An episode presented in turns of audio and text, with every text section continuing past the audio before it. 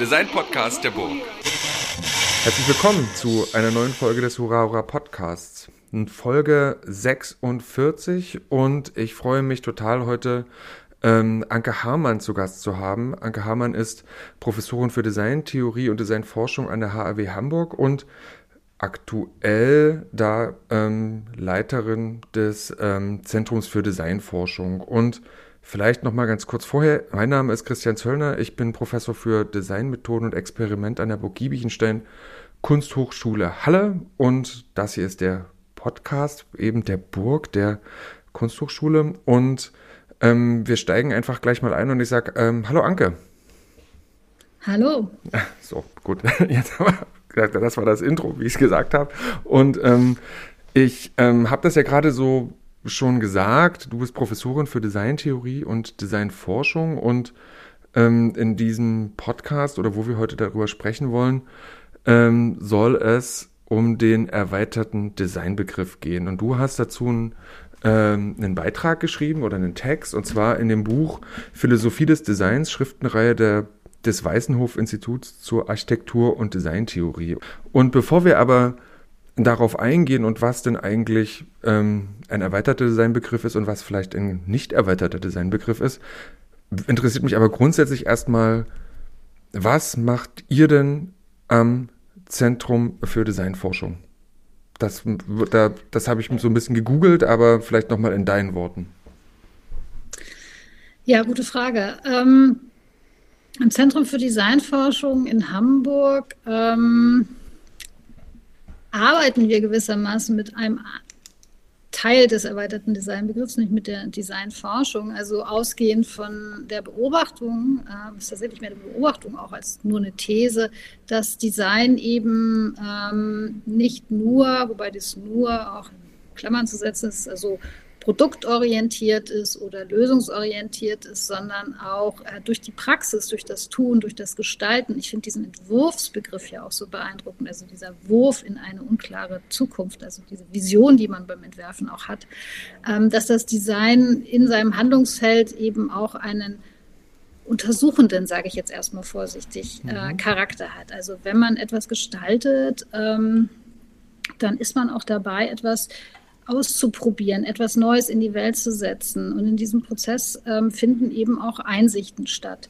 Das ist so ein bisschen ähm, der Hintergrund, mal abgesehen davon, dass es in Deutschland noch nicht so lange, aber im europäischen Bereich schon etwas länger sie eben diesen ähm, Begriff der Designforschung gibt und mich der eigentlich ähm, sehr interessiert hat. Ich komme ja auch aus der Philosophie und die Frage der Erkenntnis spielt da immer eine Rolle. So, und diese beiden Punkte zusammengenommen haben wir das Zentrum für Designforschung gegründet. Und was machen wir da konkret, ist wahrscheinlich die Frage. Bist schon, ähm, ja. Äh, das ist tatsächlich ähm, gar nicht so einfach in drei Sätze zu fassen. Ähm, weil es eben äh, nicht so das eine klare Feld der Designforschung gibt, sondern wir suchen gewissermaßen die Themen, die uns interessieren und zu denen wir forschen, auch so ein bisschen aus dem Feld zusammen, was sich da, was an, der, an am Department Design ist. Ähm, und das reicht eben von meiner Arbeit, ähm, die tatsächlich eher so Grundlagenforschung zur Designforschung ist. Was kann überhaupt das Forschende des Designs sein?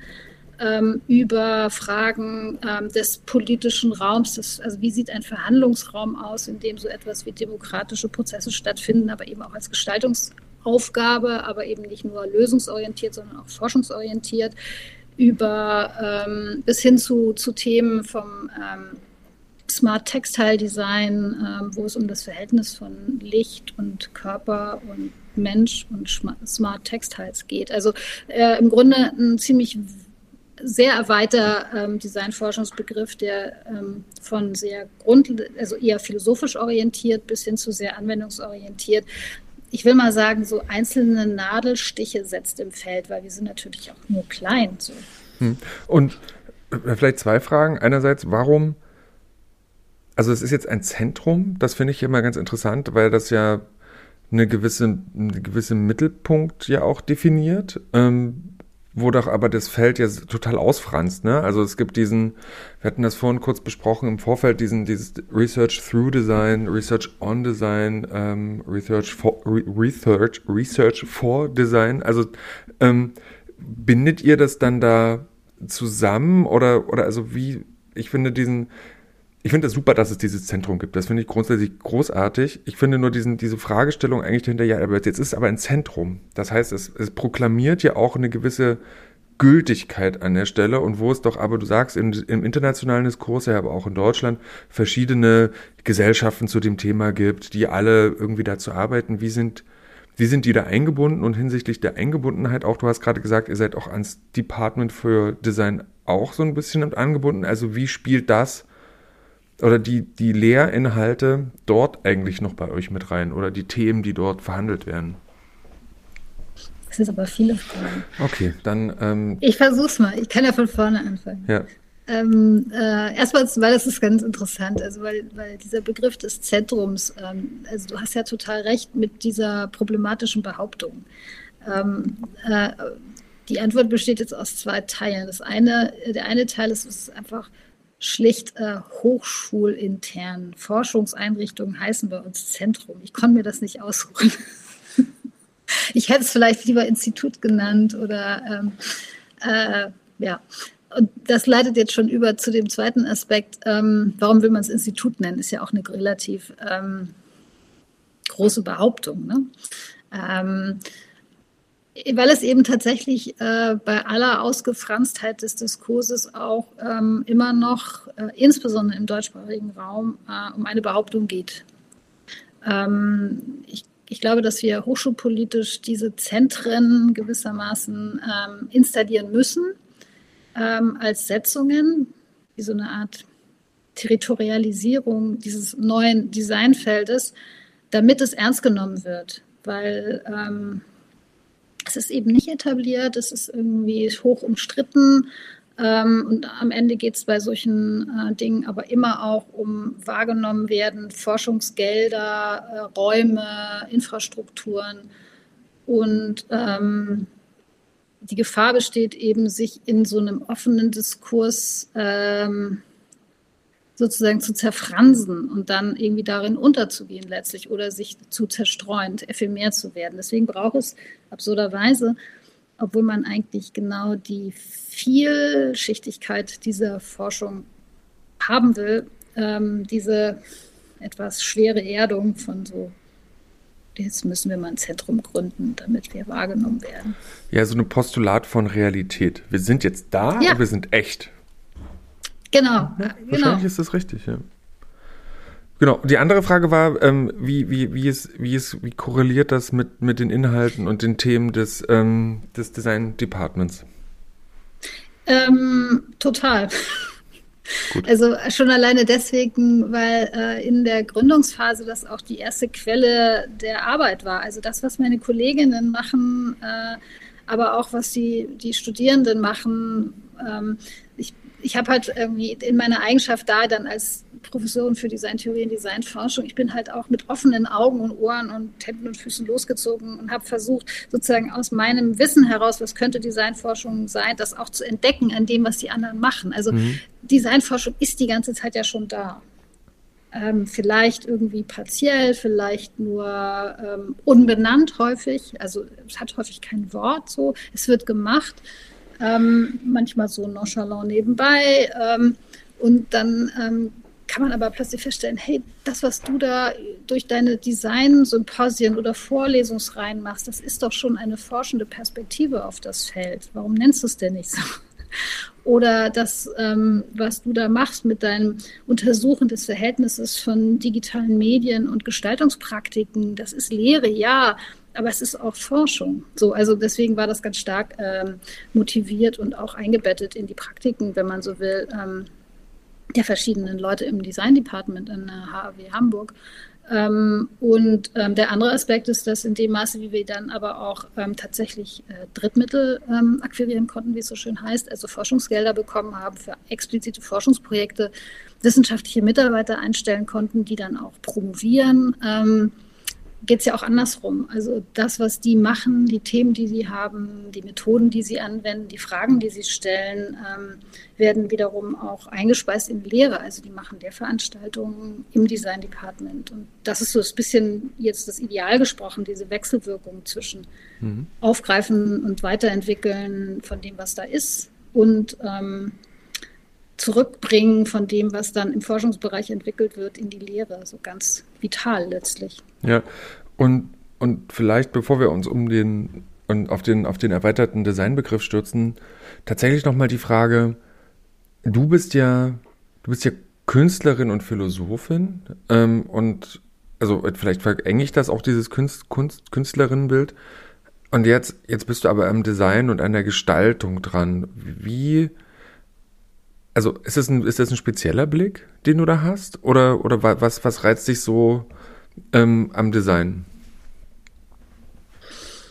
Einerseits ist es vielleicht ein spezieller Blick und andererseits ist es ähm, aber auch eine Wiederentdeckung die ganze Zeit. Also mhm. in der Kunst, ähm, in meinen künstlerischen Projekten habe ich ähm, Dinge gemacht, die jetzt im Design zum Beispiel Social Design heißen mhm. oder partizipatives Design oder Critical Design. Also das heißt, ich habe äh, künstlerische Projekte gemacht, die sich mit gesellschaftlichen Fragen beschäftigt haben, die serienförmig, also an einer Fragestellung entlang ähm, über viele teilweise Jahre gegangen sind, ähm, die aber eben im Feld der Kunst jetzt nicht mit Worten verhandelt wurden, sondern mit Tätigkeiten, mit gestalterischen, künstlerischen Tätigkeiten.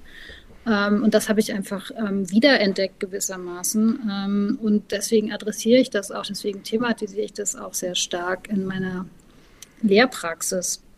Auf der einen Seite und auf der anderen Seite eben aus der Philosophie heraus dieses Interesse eben an nicht klassischen Erkenntnisweisen.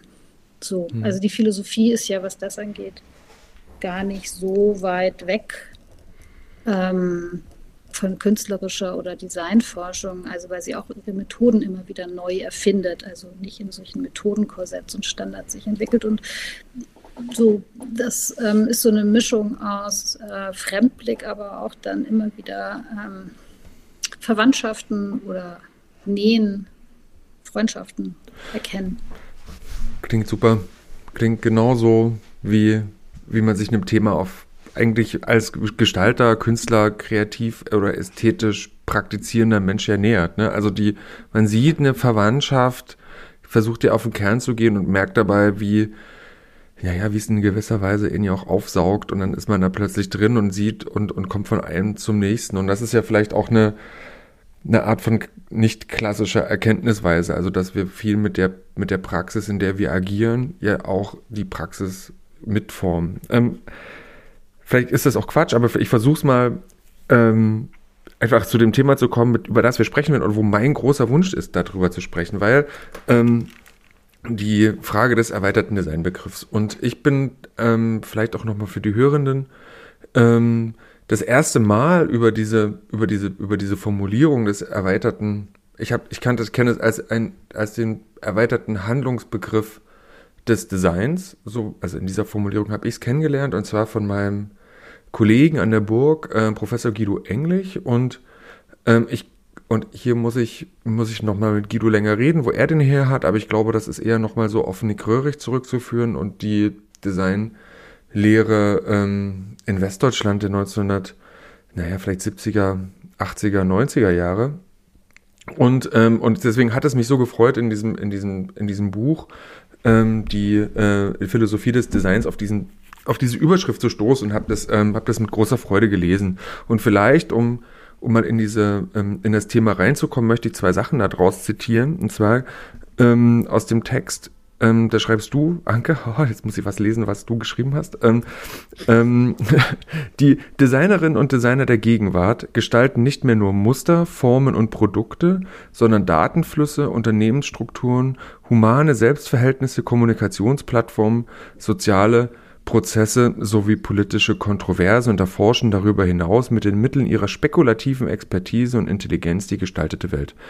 Das finde ich ist, beschreibt das ja erstmal den Status sehr gut. Ähm, gleichzeitig hast du aber davor noch geschrieben, ähm, jetzt muss ich ja das Buch mal kurz in die Hand nehmen, Ähm, und zwar ähm, zitierst du da, zitierst, also ich zitiere dich, wie du Don Norman zitierst. Und ähm, meiner, äh, als ich angefangen habe, ähm, oder als ich fertig war mit Studieren, ähm, da hieß es immer, äh, Ask Don. Also wenn man irgendwas wissen will und über Gestaltung, dann heißt es immer, frag Don Norman, Ask Don und da steht immer alles drin. Und dann, ähm, du zitierst ihn in damit, in the early days of industrial design, the work was primarily focused upon physical products. Today, however, designers work on organizational structure and social problems, on interaction, service and experience design. Many um, problems involve complex social and political issues. As a result, designers have become applied behavioral scientists, but they are woefully undereducated for the task. Und das schreibt doch aber, beschreibt doch aber ziemlich genau die Konfliktlinie des erweiterten Handlungsbegriffs, oder? Absolut. Und also vielleicht kannst du das hast noch du natürlich jetzt auch brillant die beiden sozusagen Pole herausgearbeitet. du hast geschrieben, ich habe es ähm, nur zitiert. Das, naja, aber ich meine, ich habe Norman natürlich zitiert, vor allen Dingen wegen dieses letzten Satzes. Ähm, mhm. Ähm, ne, also, dass wir eben ähm, awfully undereducated, also, ähm, also dass die Designlehre ähm, überhaupt nicht, ähm, oder überhaupt nicht, ist jetzt übertrieben, aber viel zu wenig sozusagen vorbereitet oder ähm, unterstützt ein, ein, ein Designverständnis, eine Designhandlungspraxis ähm, die sich auf eine zeitgenössische Situation bezieht, sondern dass wir eben häufig an den Kunsthochschulen oder Design-Departments, äh, ähm, ich glaube, ich würde es nennen, ähm, ja, so medienorientierte Designbegriffe äh, vorherrschend haben und auch die Klassen oder die Lehrstühle danach organisiert sind. Es gibt Editorial Design oder Interaction Design oder zeitbezogene Medien, also mit Film und ähm, also es ist ein bisschen ähm, auch medienorientiert. So man macht ein Buch oder man macht einen Film oder man macht ähm, einen Stuhl. Ja, zum Beispiel. genau. Industrieproduktdesign. Mhm. Und ähm, das hat man übrigens in der Kunst auch. Also ich könnte die parallele ähm, Diskussion auch für die Kunst führen. Da gibt es dann Malerei, Bildhauerei und so weiter und so fort. Aber eigentlich äh, ist da draußen Konzept Kunst, beziehungsweise da draußen sind diese erweiterten Designpraktiken, würde ich das vielleicht auch tatsächlich nennen. Also das mit dem Handlungsbegriff ist ja nicht falsch.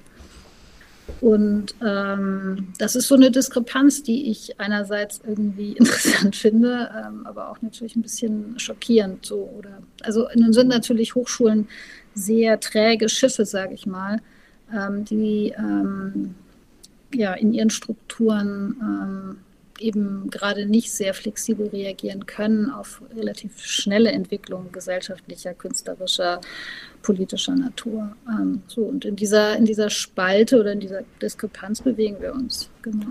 Und die, aber jetzt hast du natürlich, oder so wie ich sozusagen aus dieser Gegenüberstellung dieser zwei ähm, Sachen sehe, definierst oder erkennst du ja, dass, dass ich ähm, dass sich da draußen, sozusagen außerhalb der Hochschulen, Designerinnen und Designer auf unglaublich vielen Ebenen äh, einbringen. Ne? Das ist eben das, ähm, was du, was du eben hier Unternehmensstrukturen, Kommunikationsplattformen, soziale Prozesse, politische Kontroversen und so weiter und so weiter. Und gleichzeitig ist das, was Don Norman sagt, dass wir das ja aber eigentlich gar nicht können. So und ähm, naja, aber es ist ja wirklich so. Man merkt es ja selber.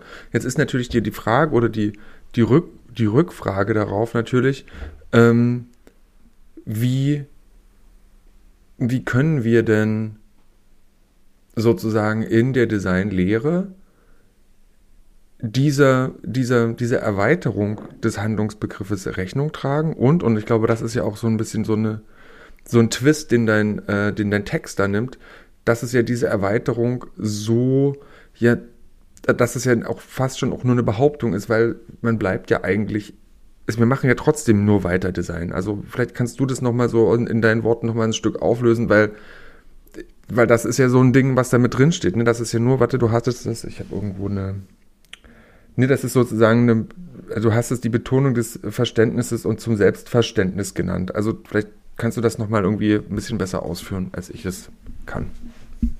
Naja, was ich glaube, ich versuche da zu schreiben, ist, ähm, ähm, also ich will darauf aufmerksam machen, dass diese vermeintlich so neuen Begriffe wie Social Design oder, oder ähm, auch Designforschung, ähm, Service Design, ähm, die ja auch gleichzeitig so einen hippen Modecharakter haben, wo man sich fragt, ja, ist das jetzt nur so eine Masche? Ähm, dass die aber eigentlich nur etwas hervorkehren, was, wenn man mit einer bestimmten Perspektive auf den Gestaltungsprozess oder auch die Dinge der Gestaltung guckt, da schon drin sind.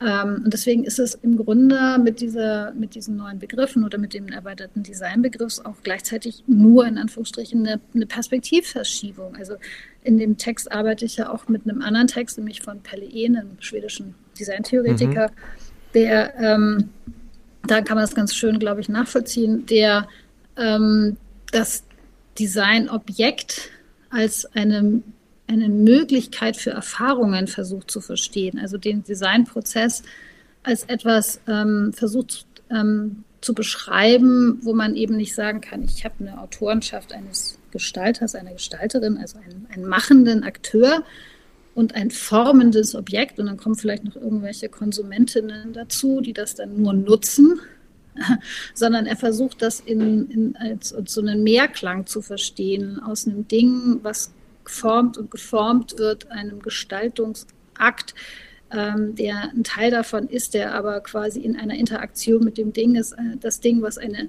Erfahrungsmöglichkeit für die Konsumenten oder die Nutzerinnen ergibt. Äh, und im Grunde ist das eine andere Form der Beschreibung des Designobjektes wie für, also das, was macht Social Design. So. Ähm, das heißt, es nimmt sozusagen dieses Dazwischen ernst. Ich glaube, darum geht es. Also dieser, dieser Designbegriff nimmt halt das dazwischen ernst, also das Aushandeln gewissermaßen zwischen der Materialität eines Dings, den äh, Gestaltungswünschen einer, einer, einer Gestalterin, den Nutzungswünschen eines, ähm, ähm, eines Konsumenten und sagt, ja, aber Design ist eigentlich alles das dazwischen. Und ähm, dann ist man schon im Grunde bei so etwas wie ähm, Social Design, das eben mittels der Dinge, und der Nutzerinnen, Konsumenten, die dann zu Partizipanten, also zu mhm. MitgestalterInnen werden, ähm, im Grunde den Dazwischenraum, den Zwischenraum, das dazwischen, so müsste es vielleicht heißen, ähm, gestaltet. Also wir verschieben gewissermaßen den Fokus ähm, der Materialität des Gestalteten von den Objekten oder nicht von ihnen weg, aber sie werden Teil auch eines Geflechts von Zwischenräumen, der gestaltet wird. So klingt jetzt ein bisschen abstrakt, aber im Grunde will ich nur sagen, dass, dass das Design immer schon gemacht hat, nur dass quasi die Brille, mit der man drauf geguckt hat, meinetwegen objektorientiert war. Hm. Das, das fasst das gut zusammen. Ich versuche aber hier an der Stelle immer noch mal so ein bisschen, weil in dem Podcast soll es ja auch um Designausbildung oder, oder das Studieren ah, oder ja. das, wie, wie finde ich denn, wie finde ich denn ähm, zum Design. Äh, soll es ja auch ein bisschen drum gehen. Und ich selber bin ja auch sozusagen Lehrender, du auch, Lehrende an der Stelle. Ich, jetzt merken wir natürlich, dass, dass, das dass, das, dass das Ausbilden einer ästhetischen Formbildungskompetenz, nämlich ich kann etwas, ich kann ein Ding oder eben lass es in irgendeinem Department sein, in, in, in Editorial, ein Flyer, ein, ein Objekt, Stuhl, Serienprodukt oder eben so ähm, das, was, was wir hatten, eine Muster, eine Form, ein Produkt, ähm, sozusagen irgendwie gestalten. Ähm, das, dafür haben früher, das ist auch heute noch so, ähm, Studierende in einem in ein vier, mindestens vierjähriges Curriculum gebraucht, um an der Stelle dahin zu kommen. Jetzt, ich sag mal so, nur um den um den vermeintlich äh, nicht erweiterten Designbegriff irgendwie fassen zu können. Und jetzt ähm, gibt es, also folgen wir mal dem, dem Verständnis davon, dass das mal, dass das basal ist. Ähm, und jetzt wollen wir mehr davon. Wir wollen jetzt sozusagen noch mehr in die Designpraxis reinpacken. Das ist das, was Don Norman eben als Behaviors, also Verhaltensforschung und ähm, ähm, ähm, Experience Design und so ein Kram nennt, das erfordert ja ein, ein, umfassendes Praxis oder mindestens ein umfassendes Erfahrungswissen über diese erweiterten Sujets, in denen man dann einwirken möchte. Und das, ähm, da, da, interessiert mich ganz, ganz, ganz konkret mal deine Meinung, äh, ob das denn überhaupt in einem, ähm, in einem, in einem Studium so abbildbar ist oder ob das nicht eine Sache ist, die sich eventuell in der, in, in Praxis erst entwickeln kann, im Wechselspiel mit, ähm, mit einer komplexen Umwelt beispielsweise. Ja, das ist eine gute Frage, aber ich glaube, es kommt sehr darauf an, A, wie man irgendwie das Studium begreift, aber auch ähm, die Studierenden selber. Ich glaube, du hast vorhin mhm. gesagt, es gibt so ein Außen, das hat einen erweiterten Design eine erweiterte Designpraxis und dann gibt es ein Innen der Hochschule, die kommt da nicht hinterher, aber im Inneren der Hochschule sind auch die Studierenden und auf eine absurde Art und Weise haben die immer schon ganz viel, mindestens mal ein Interesse an mhm. einem erweiterten Designpraktiken. Ja, also ich habe auch gemerkt, die fordern das total ein und das Curriculum mhm. eben ist das ähm, Problem oder gibt es nicht her oder auch die Werkstätten oder ähm, ja, das Selbstverständnis manchmal auch von Lehre. Ähm, aber äh, es gibt da ähm, die, diese, diese komplexe erweiterte Umwelt ist auch immer schon in der Hochschule. Die Frage ist halt, inwiefern man sie ähm, in der Lage ist, auch in so eine Designlehre zu integrieren. Also ich kann ja, ähm, bleiben wir da bei dem Flyer, ähm, ich kann ja diesen Flyer unter ästhetisch-gestalterischen Gesichtspunkten ähm, gestalten. Ich kann aufs Papier achten, auf die Typografie, auf das Verhältnis von Form und Farben. Also vermeintlicherweise nur ästhetische Gesichtspunkte. Ähm, und dann kann ich aber auch deutlich machen, dass diese ästhetischen Gesichtspunkte oder die Ästhetik des Flyers gelesen wird. Das heißt, da ist eine ganze Kultur, ein, ein Codesystem, wenn du so willst, ähm, was man eigentlich gestaltet. Mhm. Und das ist jetzt nicht nur eine Frage von Kommunikationsdesign, sondern auch Produkt- und, und, Industriedesign. Also wir gestalten immer schon auch Zeichen. Also die Dinge sind Zeichen. Ähm, und sie haben einen Effekt, wenn man nicht gleich Wirkung sagen will. Ähm, sie, sie, sie wirken ein auf Handlungsweisen, auf Verstehensweisen. Und das Ganze kann man durchaus ähm, auch als Lehrprojekt ähm, verstehen, wenn man zum Beispiel dann mit solchen Sachen wie Flyern oder Stühlen oder was auch immer ähm, auch während des Studiums oder während der Lehre immer schon auch rausgeht. Also sozusagen ähm, diesen, diesen Ort, wo Dinge dann auch hinkommen sollen, wo sie eben zu Erfahrungsmöglichkeiten werden sollen, ähm, mitzulehren oder einfach schlicht mit zu praktizieren, auch im, im, im, im, im Lehralltag. Also ich mache ganz viel ähm, wenn man so will, kuratorische Arbeiten. Also ich gehe raus, ich mache Ausstellungen, ähm, ich lasse ähm, Leute sozusagen die Dinge ähm, im Stadtraum ausprobieren ähm, und mache auch immer deutlich, dass es eben ähm, wichtig ist, sich klarzumachen, wie das eigene Codesystem, was man da gestaltet, eben in eine Interaktion tritt. Also das, das ist eben noch gar kein Design, solange es nicht in eine Interaktion getreten ist. Ja, und das ist, das ist alles total richtig und ich, ich folge dir da auch und will aber da nochmal auf den Punkt eingehen, dass du sagst, ja, die Studierenden fordern das. Und ich, ich habe das auch gemerkt und wir hatten ähm, bei dem Hurra Hurra Festival, woher auch dieser, dieser Podcast ja eigentlich rührt, ein Panel, wo ähm, auf dem, auf dem schon sehr gestritten wurde darüber, wie sehr eigentlich die Erweiterung im, in, im Studium stattfinden kann, weil so, so das Argument, und dem folge ich, folge ich bis zu einem bestimmten Punkt, ja, die, das, das, das, das Ausformulieren eines, eines Dings, auch wenn es erst in der Interaktion am Ende, ähm, also den, also, ne, wenn man den Effekt zeigt, ist aber trotzdem das, das Gestalten und das, das, das gute Gestalten, also nicht von der guten Form kommt, aber das gute Gestalten, das, das richtige Gestalten, das Ausprobieren, das Variantenbilden, diese ganzen Prozesse sind aber total nötig, um überhaupt erstmal zu einem bestimmten Punkt zu kommen, der dann ähm, in die Interaktion kommen kann. Und jetzt ist aber der, wird aber, wird aber sozusagen diese, diese, diese dem, naja, ich, ich merke, ich, ich, ich merke schon, dass du total recht hast, ne? weil die, die, der Gebrauch das, also das Prototyping, der, der, der Playtest sozusagen von dem Ding, was ich gemacht habe. Wie, wie funktioniert es denn? Wird der Flyer in die Hand genommen? Wird er richtig gelesen? Wird hm, man sitzt genau. man genau so auf dem Stuhl, wie ich das möchte? Das ist ja, das ist ja noch relativ kurz gegriffene Erweiterung, ne? Aber wenn man aber jetzt in diese soziale Interaktion zum Beispiel geht, eben in das Gestalten eines politischen Prozesses, in des Beteiligungsverfahrens, für in einem Stadtteil oder sowas, ne, wo man als, wo wir als Gestalter ja natürlich in irgendeiner Art und Weise sagen, ja, da gehören wir mit rein. Das können wir auch. Da wollen wir mitmischen. Das ist ein Ding, das, das ist, das, das wollen wir, das behaupten wir, dass wir, dass das ein, ein Handlungsfeld von uns ist, oder? Ähm, das ist aber so meines Erachtens so komplex, dass man sich dem aber nur durch seine Gestaltung, durch seine Gestaltungskompetenz nähern kann.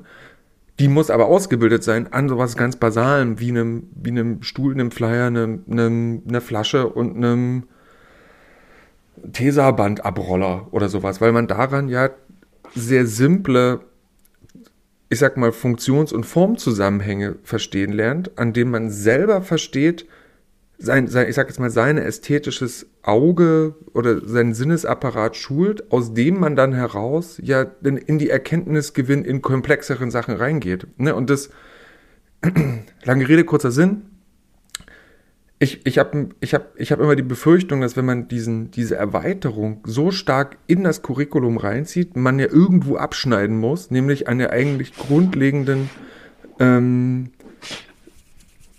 einer grundlegenden Kompetenz des, des, des jeweiligen, wenn man noch in der Disziplin bleibt, Disziplingestaltens. So, es ist, ich, na, ja. ich bin, ich bin da nee, sicher. So. Ich, also ich verstehe hm. das Argument und ich will das auch überhaupt gar nicht irgendwie, ähm, also ich, das ist total richtig. Ähm, aber ich habe da zwei, ähm, ich will nicht sagen Gegenargumente, sondern mhm. Erweiterungen. Also die eine ist tatsächlich, und das ist, ein, es ist wirklich ein Problem der Ressource. Ähm, wir können das uns ganz gut klar machen an den Werkstätten und Laboren. Wir haben ja inzwischen nicht mehr nur analoge, sondern auch digitale ähm, Werkstätten und Labore in der Gestalt, ist ja klar. Die Leute machen irgendwie nach wie vor Siebdruck oder ähm, keine Ahnung. Ähm, aber sie haben auch diese ganzen ähm, digitalen Apparate. So, und jetzt kann man natürlich sagen, man ersetzt das eine durch das andere, ähm, weil man nur eine bestimmte Kapazität, ein bestimmtes Ressourcenpool hat. Ähm, oder man sagt, ja, aber es ist nun mal die Situation der Gestaltung, dass sie ähm, ein, ein, auch einen erweiterten Werkstoffapparat, Werk, also Werkzeugapparat hat. Ne? Also, mhm. Und ähm, wie bilde ich das dann als Hochschule ab? Das ist tatsächlich eine Herausforderung. Aber das Argument jetzt zu sagen, ich mache keine ich baue keine digitalen Labore mehr auf, weil ähm, dann kommt quasi von der Kapazität her das Analoge zu kurz. Also das ist ein bisschen das Argument, mhm. was du gerade gebracht hast. Ähm, das, ähm, da würde man ja sich auch schwer mit tun. Ähm, also das heißt, wir haben tatsächlich die Situation, dass ähm, in gewisser Hinsicht ähm, diese Erweiterung ins Soziale, ins Politische, ins Forschende, ähm, aber auch ins, ins, ins technische, technologische, mhm. ähm, tatsächlich in, auch eine Erweiterung ist, was die äh, Kompetenzen angeht, ähm, weil sie eben gerade nie, weil es gerade nicht dazu führen soll, dass die ästhetischen Kompetenzen, dieses, was du auch das Ausprobieren genannt hast, was einfach auch ein Zeitfaktor ist. Man muss die Dinge tatsächlich abschmecken, auf den Kopf stellen, ähm, durchlaufen. Richtig schön falsch man, machen. Ja, genau. Und hm. damit man das von dir sogenannte Auge auch entwickeln kann, das ist absolut richtig. Ähm, aber zu dieser, ähm, zu dieser Frage der, der, der Figur, der Form, des Verhältnisses, der Harmonie ähm, gehört, und da finde ich dann eben tatsächlich eigentlich immer schon, ähm, so, äh, nur dass wir jetzt neu darauf achten, ähm, die Frage des Verhältnisses, also des Verhältnisses zum Sozialen oder zum Kulturellen oder zum Historischen oder wie auch immer. Weil ähm, es gibt einfach nicht die reine Form oder das reine Ästhetische. Es ist immer irgendwie das Ergebnis eines kulturellen Settings oder einer historischen Entwicklung oder ähm, ja, also wir verhandeln auf der Ebene des Ästhetischen eben letztlich unsere Kultur so. Mhm. Und ähm, die ist immer auch ähm, sozial und politisch und technologisch und gesellschaftlich und so weiter und so fort. So, das heißt, im Grunde gehört das zum Ausprobieren der Form dazu, ganz schlicht. Ja, und ich glaube, gerade weil du das, weil du das so,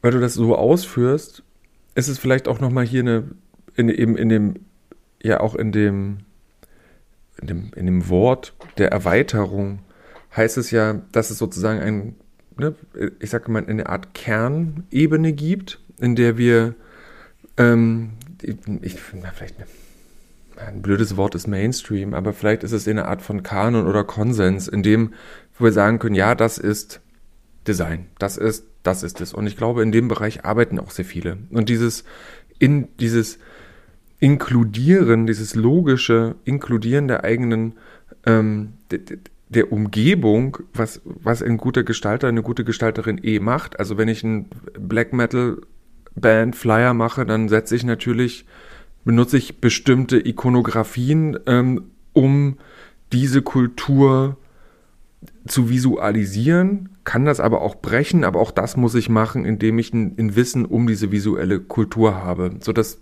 ist mir genau. schon, das ist mir schon alles total klar. Die Frage ist nur, ähm, ab einem bestimmten Punkt, und vielleicht ist es eben auch nur, sind das nur sehr divergente Akteure und Akteurinnen im Designfeld, die dann sagen, ey, ey, ey, ey, das reicht mir aber nicht, weil den, auch hinsichtlich der, der, der immensen Herausforderungen, vor denen wir als Gesellschaft stehen, äh, ich durch, durch, dieses, durch dieses Agieren innerhalb äh, der, des, des als Konsens zu begreifenden Designfeldes, ich nicht den Impact machen kann, von dem ich glaube, dass er gemacht werden muss, um, äh, um sozusagen das hehre Ziel der guten, des, des, des Designs eigentlich zu erreichen. Das heißt, ich, ich gehe in Bildungsprojekte. Ich mache ähm, das, was Jesko Fezer mit der öffentlichen Gestaltungsberatung macht, dass er sozusagen da mit den Studierenden rausgeht und dort einwirkt. Ne?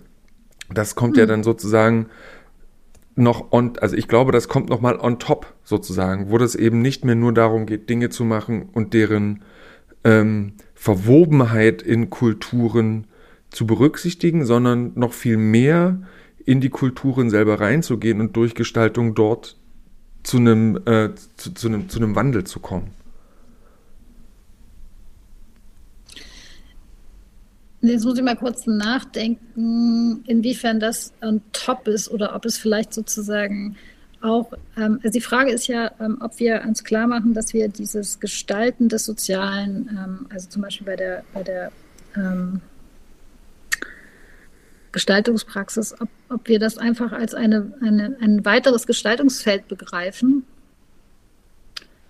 ähm, oder ob es sozusagen auf die Art und Weise, wie du das gerade formuliert hast, on top ist. Also mhm. wenn wir das mal an konkreten Beispielen festmachen. Ich kann ähm, mit diesem ähm, Plattencover oder Flyer für eine Heavy Metal Band ähm, mit dem kulturellen Code, den ich da zu sprechen vermag, also zu sprechen im designerischen mhm. Sinne, ähm, die, die Kommunikation mit diesem sozialen oder kulturellen Feld ähm, eben tatsächlich gestalten. Ich kann aber auch hingehen und sagen, ich nutze das oder ich, ich, ich gehe mit meiner Gestaltungsexpertise und diesem Codeverständnis, was ich habe, in ein soziales Feld, ähm, wo möglicherweise ähm, durch das Mittel Musik, aber auch durch das sozusagen Mittel von, weiß ich nicht, eben Gestaltung des Urbanen oder von Flyern und Klostern bestimmte Ausdrucksformen unterstützt werden können, denen ich gerne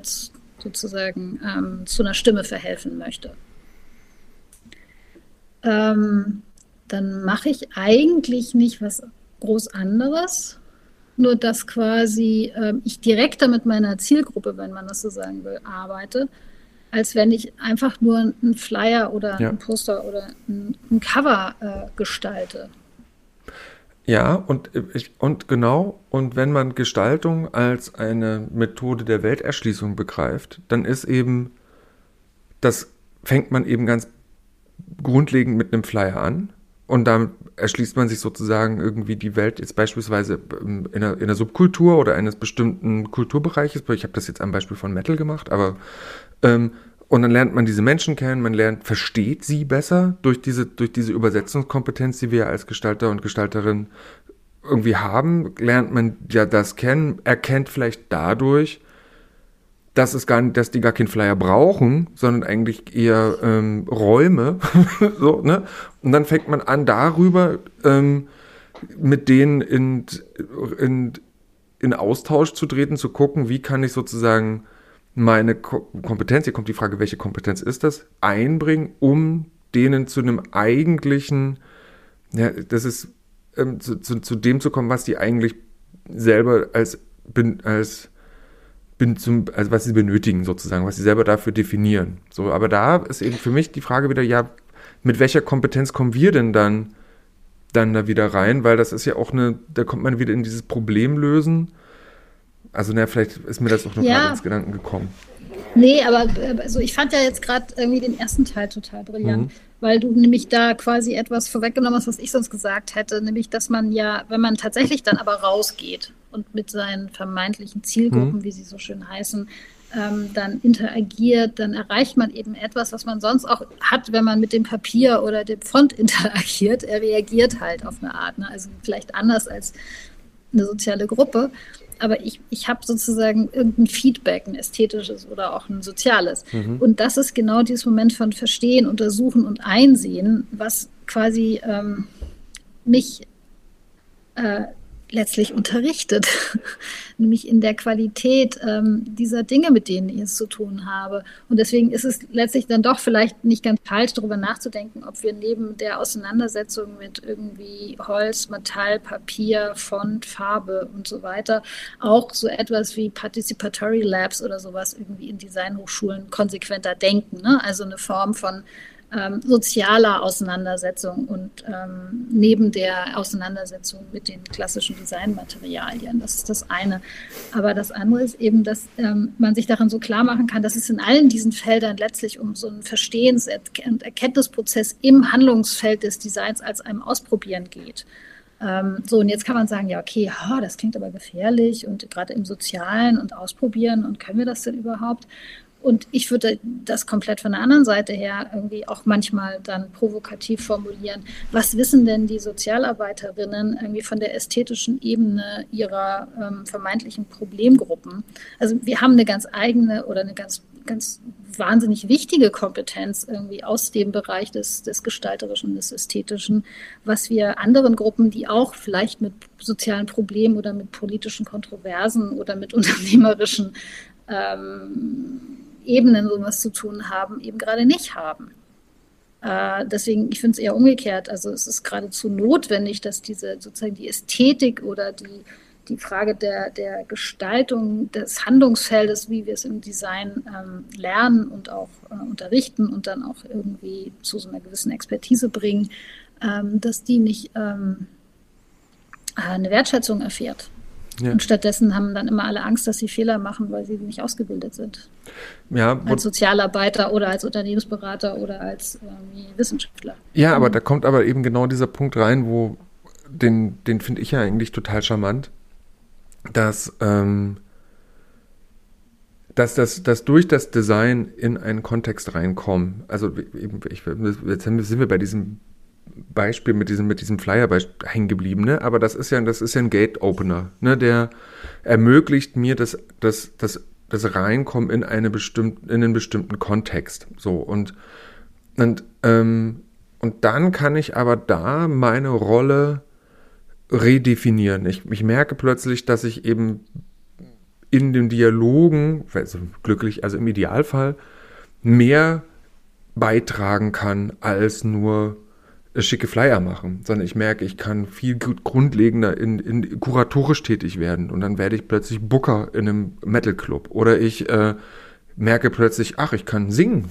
dann fange ich eben an zu singen. Oder ich kann ähm, grundsätzlich ähm, mich darum kümmern, wie wir aus diesem, wie wir, wie wir machen können, dass dieser Club bleibt, weil der nämlich in einem bestimmten prekären System drin ist. Aber das ist ja eben auch, und das ist das, was du vorhin gesagt hast, das ist ja dieses Eingewobensein in, in Wechselbeziehung zwischen, das sind dann eben keine Dinge mehr, ne? also keine Stühle, Tische, Lampen, Wohnumgebungen oder industrielle Formgestaltungsmaschinendinger, sondern diese sozialen Kontexte, durch die wir, ähm, in denen man dann da drin agiert. Aber man, man macht das, und das finde ich eben dann total interessant, aus einer Ausbildung oder oder eine, eine, eine Erfahrungsschatz, den man an einem Material erlernt hat. Ne? Eben durch das, ah, okay, wenn ich da hier nur lange genug Modelle erzeuge von etwas, dann wird da, dann kann ich viel besser rauskriegen, was welches denn jetzt am besten geeignet ist. Ne, das ist ja, das ist ja meines Erachtens auch eine wichtige Gestaltungskompetenz, dieses Variantenbilden, Morphologien erzeugen, darin mein, mein Entscheidungs- ähm, meine Entscheidungsgrundlage schärfen und aus denen ich dann das Beste rauspicken kann. Und darin wird man besser, das heißt, man macht das schneller, man kann das effizienter machen, kann Leute mehr da einbinden und schon wird aus einem, aus einer Person, die an einem Gipskörper oder an einem Holzstück gelernt hat, eine Form zu erzeugen, jemand, der in einem sozialen Gefüge eine unglaubliche Einwirkungskraft entfalten kann. Das würde ich sagen. Ja, aber das ist doch. Jetzt ja. bitte sag.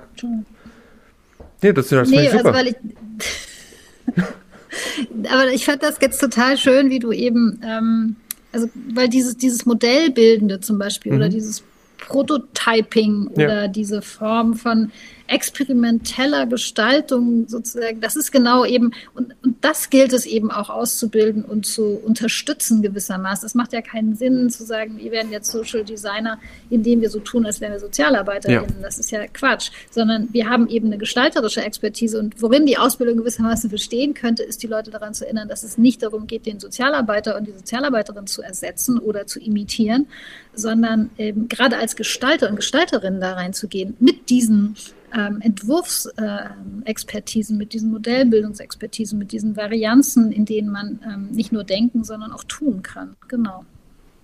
Ja. Das, das ist der Gestaltungsaspekt äh, sozusagen daran.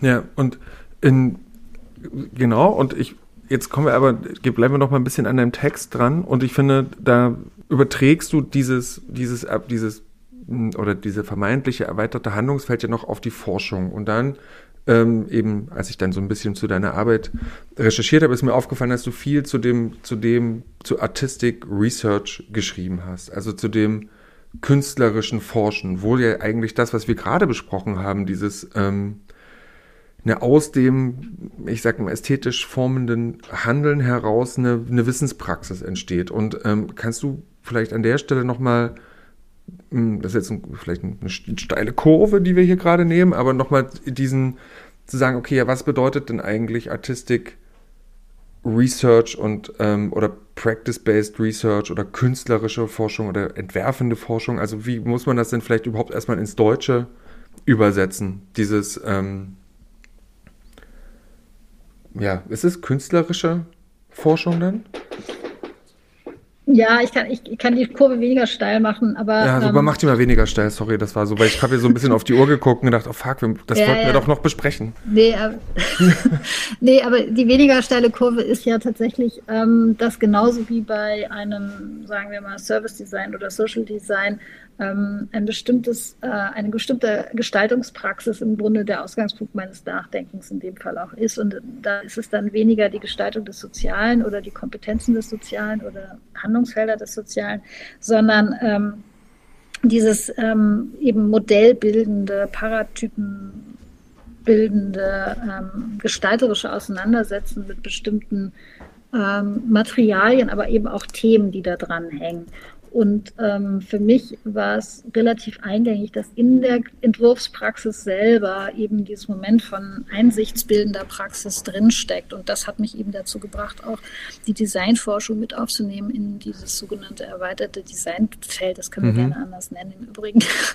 ähm, und natürlich bin ich da besonders ähm, aufmerksam, weil ich jetzt kommend von der Philosophie auf der einen Seite und der künstlerischen Praxis auf der anderen Seite ähm, in diesen beiden Bereichen mich eben schon sehr viel und sehr lange mit dem Bereich ähm, künstlerischer Forschung beschäftigt habe und dann einfach festgestellt habe, wir nennen das jetzt künstlerische Forschung, in anderen Fall nennen wir es Designforschung, aber im Grunde ist es genau das Gleiche, nämlich ähm, der, der Anspruch, dass man in seinem Gestaltungsbereich ähm, eben nicht einfach äh, Probleme lösen will ähm, oder äh, Oberflächen aufhübschen, das will man sowieso nicht, sondern man hat im Grunde auch inhaltliche Fragestellungen. Ähm, das kann ganz basal betrachtet beim Stuhl auch die Frage des Sitzens sein. Das klingt wie eine einfache Designaufgabe, aber da hängt ja auch ganz viel sozusagen Fragen des, wenn ich so will, human in der Weltseins dran. Also mhm. Also man kann es zumindest mal so angehen.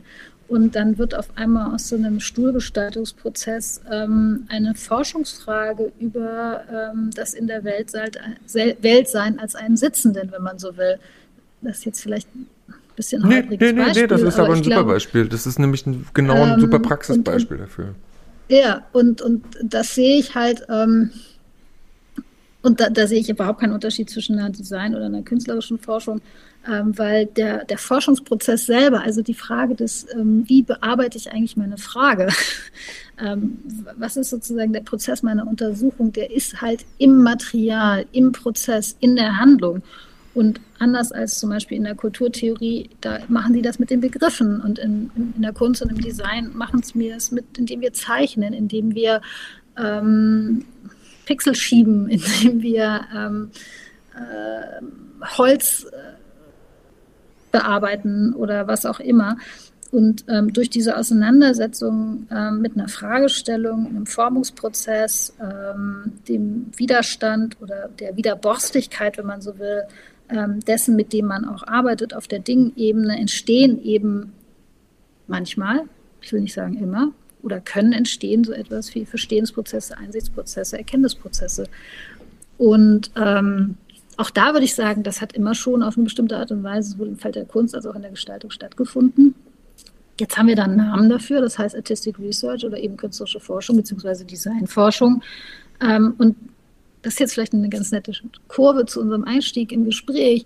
Dieser Name macht ja etwas ähm, wie das Zentrum, nämlich mhm. äh, er manifestiert. Und plötzlich ist das, was irgendwie hier und dort und nebenbei und immer schon da war, ähm, wird zur Hauptsache oder kann zumindest mal zur Hauptsache werden. Und daraus entsteht natürlich auch eine eigene, ähm, ja, letztlich Dignität oder, oder auch Wichtigkeit. Ähm, oder man kann dann sozusagen seinen ganzen Gestaltungsprozess äh, ein bisschen umstülpen wo sozusagen vorher dieses Researching, das Untersuchende, das Verstehende so nebenbei stattfand, kann man es eben dann zum, zur Hauptsache machen und dass dann am Ende irgendwelche Produkte oder irgendwelche Objekte oder irgendwie Poster, Zeichnungen rauskommen, ist mehr so, naja, der Prozess ist halt über diesen Gestaltungsprozess hm. aber, äh, gegangen. Aber ist denn in den, mh, hm, vielleicht mit, der Prozess folge ich dir total. In den Ergebnissen, die dann entstehen, ähm, haben die dann noch einen, ich sage jetzt mal, einen vermittelnden Charakter? Sollen, also ist die, ist die Erkenntnis, die in dem, Pro, in dem Prozess für, den, für die Akteurinnen und Akteure entstanden ist, in den, in den Ergebnissen dann am Ende sichtbar und für Außenstehende lesbar? Ist das intendiert? Total gute Frage, weil da geht es dann tatsächlich, glaube ich, auseinander, ähm, beziehungsweise an einem bestimmten Punkt kann man auch sagen, irgendwie ab hier mache ich Design oder ab hier mache ich Designforschung. Ähm, weil im Feld des Designs geht es mir möglicherweise am Ende eben nicht mehr darum, dass ich notwendigerweise meinen Erkenntnisprozess mitvermittle, sondern ich habe einfach ein cooles Objekt gemacht. Hm. ähm, und im Designforschungsprozess würde ich sagen, nee, mir geht es aber nicht um die Sache, sondern mir geht es darum, dass andere Leute eine Chance haben, mitzubekommen, was meine Einsichtsprozesse waren im Gestaltungsprozess und ich will das vermitteln. Und das ist dann in der Tat vielleicht ein gleiches Objekt oder eine gleiche Sache, die dabei rauskommt, aber das Framing ist ein komplett anderes. Ich glaube, da unterscheiden sich dann schon ähm, sozusagen Designforschungsvermittlungsformen und Design. Ja, gut. Äh, ist für dieses, für dieses Framing, also dieses eigentlich Ausrichten des, hm, des Prozessergebnisses, ähm, eine, eine spezielle mh, hm, Kompetenz nötig. Eine Art von, also es muss ja in dem Fall dann anders gelesen werden. Ne? Also dann muss es, es braucht eine Art Übersetzungsfähigkeit des Gestalt, der gestaltenden Person nicht nur mm, ich habe leider kein Beispiel, aber das, das, Ding, das Ding, das Objekt sozusagen erstmal zu fertigen, hinzustellen, bei dem Fertigungsprozess ist man, ist, ist man schlauer geworden? Also, also hat, das klingt jetzt blöd, ich kann's, ja, muss es jetzt erstmal ganz blöd sagen. Ist man schlauer geworden? An das, aber das, an dem Ding ist das nicht erkennbar. Ne? So, und jetzt das wäre jetzt sozusagen, was du vorhin gesagt hast, das wäre das coole Ding, was man dann im normalen Designprozess gemacht hat. Kann man sagen, so, und jetzt kann man aber überlegen, wenn ich aber, ich sage jetzt mal, den designforschenden Anteil meiner Arbeit mehr in den Vordergrund stelle, ähm, muss ich aber zusätzlich zu dem, zu dem, was ich schon gemacht habe, das nochmal neu ausrichten, um, um es sozusagen, um den eigentlichen, um das, was ich dabei gelernt habe, zusätzlich noch darin für Externe lesbar zu machen.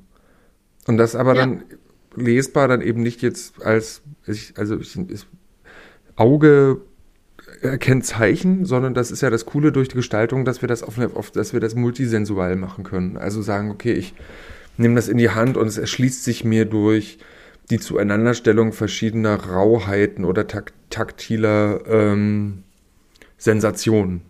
So, das ist und, und da meine Frage hinsichtlich du als, als einerseits Expertin in, in ähm, Artistic Research, aber eben auch durch die Arbeit an dem Design Zentrum für Designforschung diese, diese extra Mile, die das sozusagen gehen muss, vermittelt ihr das? Oder was sind, was ist denn, was sind, was muss man denn da, was, was sind die, die, die Ressourcen, die man sich dann drauf schaffen muss, um das dann zu können? Oh Gott, also, ne, ich, sorry, ich kann es gerade nicht richtig anders sagen, außer, außer es so zu umtanzen. Nee, es ist ja total richtig. Also ähm, man umtanzt das eben auch, wie du so schön sagst, weil es ja tatsächlich keine Tradition dazu gibt. Ne? Also wenn du dir anguckst, ähm, äh, ich nehme jetzt mal ein Beispiel aus einer anderen ähm, Forschung, um das ein bisschen anschaulich zu machen. Also in der Philosophie ähm, wäre das Produkt eines Gedankenprozesses zum Beispiel ähm, Jetzt müsste ich mir irgendwas aussuchen von irgendeinem so Philosophen, den vielleicht irgendjemand kennt. Ähm, da bin ich gespannt. Irgendwie so ein Fin Was? da bin ich jetzt gespannt.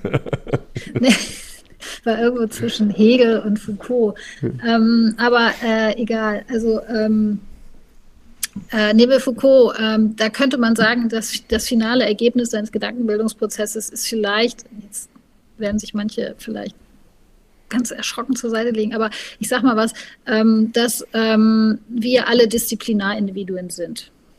So, also das ist jetzt ja egal, was das mhm. bedeutet, aber das wäre so das Ergebnis eine, eines Forschungs- oder, oder eines Reflexionsprozesses. So, ähm, das wäre das Designobjekt. Fertig.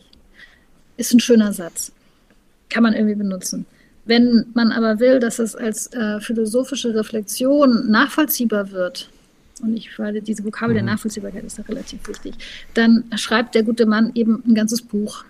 Und dieses Buch ist nichts anderes als ähm, das Aneinanderreihen von Worten und Sätzen und Seiten, damit quasi äh, die Leserinnen durch diesen Gedankenbildungsprozess im Nachhinein, mhm. deswegen heißt es auch Nachvollzug, ähm, durchgehen können, damit sie dann bei dem gleichen Satz ankommen zumindest mal die Möglichkeit haben, bei dem gleichen Satz anzukommen oder sich zu fragen, ja, nö, aber irgendwie finde ich, hat er da einen falschen Abbieger an einer bestimmten Stelle seiner Sätze gemacht. Ich komme bei einem anderen Satz an. Ähm, so, und, und das ist das, was dann eben in der Designforschung, aber mit ganz anderen Mitteln, und da haben wir eben noch keine Praxis und keine Tradition, und deswegen fällt es so schwer, da irgendwie uns was Gutes auszudenken. Das müssten wir auch machen. Wir müssten quasi die BetrachterInnen oder die Nutzerinnen von Designobjekten in die Lage versetzen, ähm, diesen Gedankenbildungsprozess oder dieses Schlauwerden, wie du es gerade genannt hast, ähm, nachvollziehen oder mitvollziehen zu können. Mhm. Damit eben diese Schleue nicht nur bei dir bleibt, dann ist es privat oder man nennt das vielleicht auch esoterisch, also innerlich. Mhm. Äh, es müsste exoterisch werden, also nach außen gerichtet. Das heißt, du musst den Leuten die Möglichkeit geben, den Schlauwerdungsprozess nachzuvollziehen. Und das ist wirklich etwas, was überhaupt nicht klar ist, wie wir das machen. Das ist ein totales Feld des Ausprobierens und Entwickelns. Mm, da gibt es weder für die künstlerische noch für die Designforschung Vorbilder. Ähm, alle anderen Wissenschaften haben das entwickelt über die Jahrhunderte, die sie existieren. Die haben Bücher entwickelt oder Labore, Symposien und so weiter, wo sie quasi diesen Mitteilungsprozess machen. Ähm, an ihre Kumpels, wenn man so will, mhm. aus, den, äh, aus der Forschung, ähm, sodass die dann irgendwie eben das nachvollziehen können. Wie ja, bin ich zu meiner Schleue gekommen? Und mhm. ein Ideal wäre natürlich, dass alle das dann nachgestalten und über den Prozess, also man muss schon irgendwie dieses, also es geht eben nicht darum, Bücher zu schreiben, weil das ist eine Begriffskunst oder eine Begriffsforschung, es geht irgendwie schon auch ein Stück weit darum, sich Gedanken zu machen, wie man diese, diesen Gestaltungsprozess, in dem diese Schleue sich entwickelt, ähm, auch als, ein, als, als Gestaltungsprozess wiederum kommuniziert oder mhm. nachvollziehbar macht. Ja, ich, du hast es vorhin genannt, Erläuterungen genannt, ne? Foucault, also ich finde das, ich, ich, ich versuche mal so ein bisschen drauf einzugehen. Du hast gesagt, dass dass Foucault kommt mit dem Satz, Menschen sind Disziplinarwesen oder sowas. Ähm, das ist Video, ja. ja. genau, das ist ein ähm, das ist ein Satz und aber dann bei dem niemand nie, niemand die, die die die Reichhaltigkeit, die der denkt, die denkende Person in diesen Satz rein verkürzt, versteht, muss es entkürzen, nämlich verlängern und ein Buch machen, um, um, um sozusagen den Gedanken auszudeklinieren und ja. wie, wenn das in jemand, wenn jemand kein blöder Mensch ist, ist er so nett und macht es nicht so kompliziert, dass, dass möglichst viele Menschen es verstehen können. Ne? Also die Erläuterung sozusagen ähm, die Komplexität sozusagen reduzieren, um es, um es verdaulicher zu machen. So, jetzt ist es aber so, dass wir als Gestalter und Gestalterinnen nicht, nicht mit dem Medium zwingend Sprach und Wörtern arbeiten, sondern weitaus umfassender agieren. Das heißt, wir arbeiten mit, mit Physis, mit, ähm, also mit Materialität, wir arbeiten mit, mit, mit Visualität. Also es ist nicht nur das, was das Wort aussagt, sondern es geht auch darum, wie ist dieses Wort gesetzt, was sind die Abstände der Buchstaben, welche Art von Schriftart benutzen wir und sowas und sowas und sowas. Das heißt aber gleichzeitig eben vor allen Dingen bei, bei ich sag jetzt mal, Industrial Designerinnen ähm, oder, oder Innenarchitekten, da geht es eben nicht mehr nur, oder Architekten generell, also generell, wenn, wenn es um, um, um, um begreifbare Lebensumwelt geht, dann hilft nicht Erläuterung, also dann, weil wir nicht mehr mit Lauten arbeiten, sondern es sind Erfahrungen. Das heißt, wir müssen, eine, wir müssen es so machen, dass es durch eine, durch ein, durch das Erfahren des Gegenstandes, also das, das auch Gegenstand ist dann vielleicht auch ein ganz gutes Wort, besser als Objekt, das uns sozusagen hingestellt ist, an dem wir uns erkennen können, ähm, mhm. können wir sozusagen den, idealerweise den, die Intention sozusagen den, den, den Vorvollzug des Gebrauches dieses, dieser, dieses Erfahrungsgegenstandes ähm, nachvollziehen. Weil wir, das, weil wir das genau dasselbe tun, was der Mensch will, was man mit dem Ding tut, sozusagen. Und dann aber, ne, das ist dann eben, was ist ich, der Griff eines Föhns zum Beispiel. Ne? Den nehme ich so in die Hand, der ist so, der ist der Griff so zum, zu dem Heizaggregat angebracht, dass ich den nicht verkehrt rumhalten kann, weil sonst würde ich ja weg von mir föhnen. Ne? Das ist, das, das zwingt meinen Körper in diese Haltung, damit ich richtig föhne. So und das ähm, ist, das, das, das ist diese Kompetenz, die wir haben, die wir mitbringen als Gestalter. Ähm, und wenn dann aber sozusagen darüber hinaus noch die, ähm, nee, vielleicht ist genau, aber durch dieses, ich habe ein Objekt, das ist wohlgefällig, weil ich kann es so richtig benutzen, formt es ja meine Lebensumwelt so, dass ich mich komfortabel bewege und vielleicht dadurch Vielleicht ist das ja schon das, was der Designer oder die Designerin wollte. Das, die hat erkannt, ah, wenn ich den, den Griff so anbringe, dann fühle ich mich wohl. Und dann kann jeder Mensch ja auch das so machen. Vielleicht ist das ja schon richtig. Ja, beziehungsweise du würdest dann wahrscheinlich unterscheiden wollen zwischen einem problemlösungsorientierten Designprozess, hm. mhm. den es darum geht, den die Griffigkeit des Föhngriffes äh, sozusagen ähm, so zu gestalten, dass sozusagen die, die, Nutzungsbedingungen optimal sind. Und ein designforschende Ansatz wäre vielleicht irgendwie das Verhältnis von Griffigkeit und Wohl und ähm, weiß ich nicht, also Handhabung auch mit dieser Hand, also diese, dieses physischen Objekt, das wir mhm. haben, dieses, dieses ne? ähm, so ähm, daran eine Fragestellung aufzumachen und ähm, im Gestaltungsprozess gewissermaßen Varianzen zu durchlaufen. Wie sind denn Griffe, wie sind denn Wohlfühlverhältnisse von Hand zu Material und so weiter. Und ähm, für, den, für die Nachvollziehbarkeit, also für den Erkenntnisprozess dieses Designprozesses, würdest du dann ja versuchen, tatsächlich nicht nur das Ergebnis zu zeigen, ähm, sondern auch ähm, die Varianzen so. Mhm.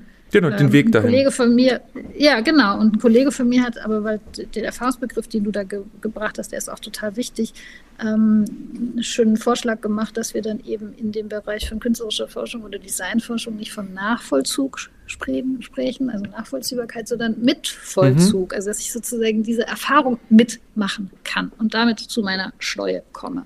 So, aber das würde eben bedeuten, dass wir quasi die Objekte der Gestaltung, die Design-Forschungsobjekte sein wollen, ähm, so präsentiere, dass sie eben diese Mitvollzugserfahrung auch einen machen lassen. So, also dass ich nicht einfach nur den Föhngriff nehme und dann ist alles gut, sondern idealerweise irritiert mich eher der Föhngriff, damit ich irgendwie überhaupt darauf aufmerksam gemacht werde, dass es hier um was anderes geht, nämlich um das Verstehen und nicht das Föhnen. Ja, und, und finde ich, finde ich intellektuell extrem reizvoll. Ist aber manchmal so eine akademische Spielerei, weil. Nee, nee, ich glaube da, nee, das, das will ich gerade gar nicht sagen. Ich finde, ich habe eine, eine Arbeit betreut, in, die mir von einer Studierenden, die, die, die ich sehr interessant fand, weil die hat sich mit, mit Feminismus beschäftigt und hat versucht, den, das, das sozusagen diesen, den, den Topos des, des, des, diesen, des Breitenfeldes des Feminismus anhand eines äh, Gebrauchsobjektes zu formulieren, sozusagen. Ne? Und das ist aber, und er hat dir genau das gemacht, was du gerade gesagt hast. Ne? Es sozusagen ein bisschen sperriger gemacht, damit diese Fragestellung auftaucht. Voll genial. Ne? Ist aber dann wiederum in einem, ähm, in einem, äh, in einem, in einem Gesamtkontext eines, äh, eines Entwurfs also das Ding an sich, wie es da steht, kann das aber so nicht formulieren. Ne, das ist, es braucht, muss immer eingewoben sein in einen, in einen, in einen drumherum erklärenden, einordnenden Kontext. Weil, weil sonst ist, wird es ja, also, oder, oder vielleicht doch, na, also da, da, bin ich mir nicht so richtig sicher. Das, das hat mich auch, in, in der Arbeit habe ich viel gelernt darüber, wie viel ich eigentlich noch nicht verstanden habe. Wie, wie es, wie es ist. So. Naja, zum einen finde ich, sollte man jetzt nicht ausschließen, dass man auch ähm, Kontext schreibt. Mhm. Also da, das wäre dann quasi schon auch in Anschluss an ähm, traditionell oder eingewöhnte Forschungsprojekte, also auch ein Physiker, der ja im Grunde auch Practice-Based Research, mhm. Research macht. Also die sitzen da in ihren Teilchenbeschleunigeranlagen, also hochgradige Laborpraxis, wenn man so will, und, und lassen da irgendwelche Dinge aufeinander knallen und ähm, ziehen daraus irgendwelche Erkenntnisse. Ist jetzt nicht nur Erfahrung, sondern auch Mathematik, aber trotzdem, also die schreiben ja am Ende auch, ähm, weil sie die Rahmenbedingungen ihrer Forschung damit kontextualisieren. So, also es ist jetzt ähm, auch kein Plädoyer ähm, in der Designforschung zumindest mal gegen auch eine schreibende Kontextualisierung. Mhm. Trotzdem denke ich, dass es unsere Aufgabe sein müsste, darüber nachzudenken, ähm, wie man ähm, tatsächlich auch mittels der Gestaltungsobjekte und dann vielleicht eben in Form einer Mitpräsentation von, von Modellreihen oder so, ähm, dass eben das Prozesshafte des Nachdenkens mit der, im Gestaltungsprozess ähm, auch wirklich erfahrbar wird. So, ja. Also ich, ich sage nicht nur, dass ich diesen Prozess durchlaufen habe oder ich schreibe es auf, sondern ich zeige es auch. Es ist ja, eine, ist ja sozusagen so eine Deiktik, also so eine, so eine ähm, ja, so eine Praxis des Zeigens. Und ähm, wie die aber aussieht ähm, und wann die lesbar wird als solche, ähm, das ist eben etwas, wo man auch drüber nachdenken muss, brauchen Designforschungsprojekte vielleicht auch ein anderes Framing, auch im Sinne eines Raumes. Ne? Also ähm, wenn, jetzt kommt das bescheuerte ähm, Michel, dies, äh, dieses, dieses Duchamp-Beispiel mit seinem Urinal das ist im Klo halt ein Klo, also ne, ein Pissoir. Und wenn ich es ins Museum stelle, dann fange ich an, es anders zu lesen. ähm, dann, dann, dann, kriegt es eine symbolische Ebene. Ähm, und ähm, designerische Projekte ähm, oder Objekte ähm, entfalten auch unterschiedliche ähm,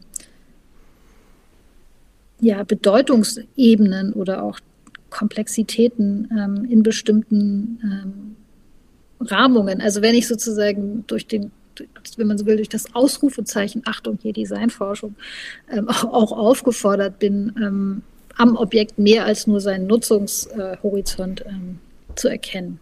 Also es ist nicht nur eine Frage der Dinge, sondern auch eine Frage der Haltung, die ich gegenüber so einem Ding einnehme. Will ich von dem Forschung oder will ich von dem Haartrocknung?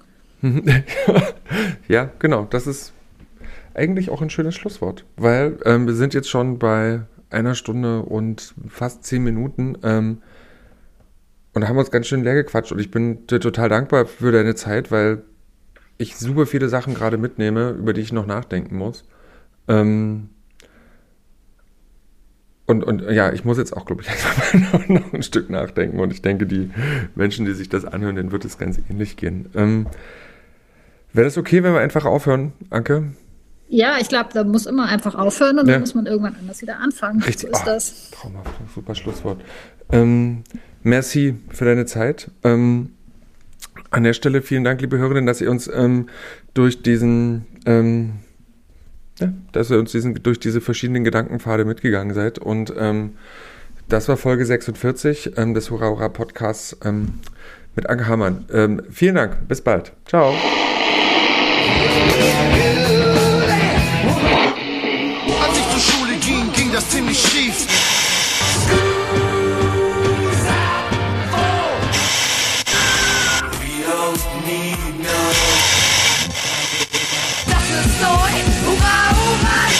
Der Design-Podcast der Burg.